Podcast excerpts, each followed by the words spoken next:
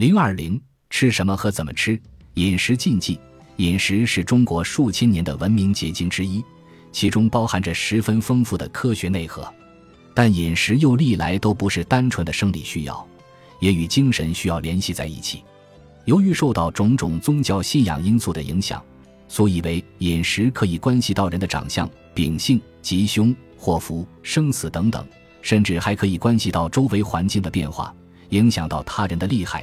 于是，人们的饮食活动就不可避免会涂上迷信色彩。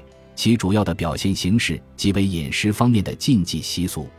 饮食禁忌习俗大都是人们从主观愿望上对自身的一种护卫。防止因吃喝而引发疾病、损年折寿，它们直接影响到各地各民族的饮食文化结构，因此也直接影响到整个中华民族的民间文化形貌。